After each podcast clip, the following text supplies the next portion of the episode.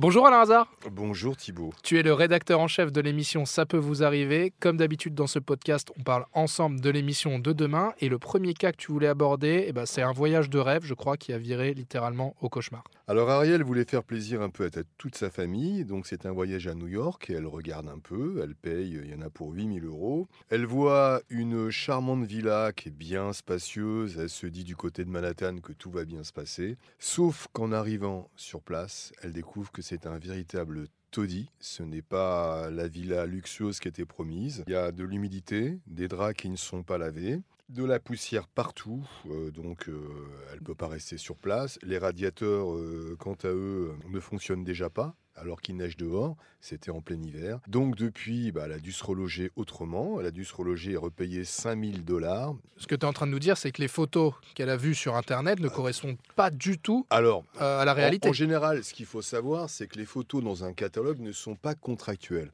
C'est-à-dire qu'on ne peut pas vous, euh, on peut pas dire ensuite, voilà ce que j'ai vu sur le catalogue et voilà où je suis allé. Ah oui, ça, ça ne vaut rien, ça. Ça ne vaut rien, sauf qu'il y a quand même des limites entre une villa spacieuse et un véritable taudis. Euh, la justice dirait, on s'est moqué d'elle, et donc évidemment, elle demande à être indemnisée par le propriétaire, par l'agence par la plateforme, elle ne sait pas trop par qui.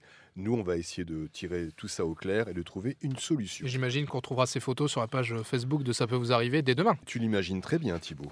Et le deuxième cas que, que tu voulais aborder, c'est euh, encore une fois, on, se répète, j'ai l'impression qu'on en parle tout le temps dans ce podcast, mais c'est une décision de justice qui n'a pas été euh, respectée, encore une fois, là. Tu sais qu'avec la crise, euh, les, entre les employeurs et les employés, il y a souvent, souvent des conflits de plus en plus. Euh, donc, des salariés ou des prestataires vont euh, en justice. C'est le cas de Coralie, qui est décoratrice d'intérieur. Elle a fait des plans pour une société, tout allait bien, et aujourd'hui, donc, elle n'a pas été payée. Il y en avait pour plus de 4000 euros. Elle est allée en justice. Il y en a aujourd'hui avec les pénalités de retard pour plus de 8000 euros et la société ne paye toujours pas. Mais si elle est arrivée en justice, c'est donc que le, un peu le, les discussions à l'amiable avec, euh, avec la partie adverse n'ont pas abouti, du coup, Oui, donc la partie adverse euh, ne payait pas. Malgré, euh. exactement, malgré ses relances, il ne se passait rien du tout.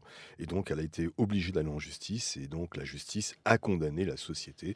Et donc, nous, on va essayer effectivement de faire appliquer la décision de justice, de voir effectivement peut-être que la société n'a pas trop d'argent, mais elle peut au moins proposer un échéancier. Si une société n'honore pas une dette, elle ne peut pas la payer. Euh, l'auditeur, le salarié ou quelqu'un d'autre peut effectivement mettre une société en liquidation. Eh bien, merci Alain Hazard. Rendez-vous 9h30 pour, euh, pour ces cas, pour la suite de ces cas, euh, demain sur RTL. Eh bien, à demain Thibault.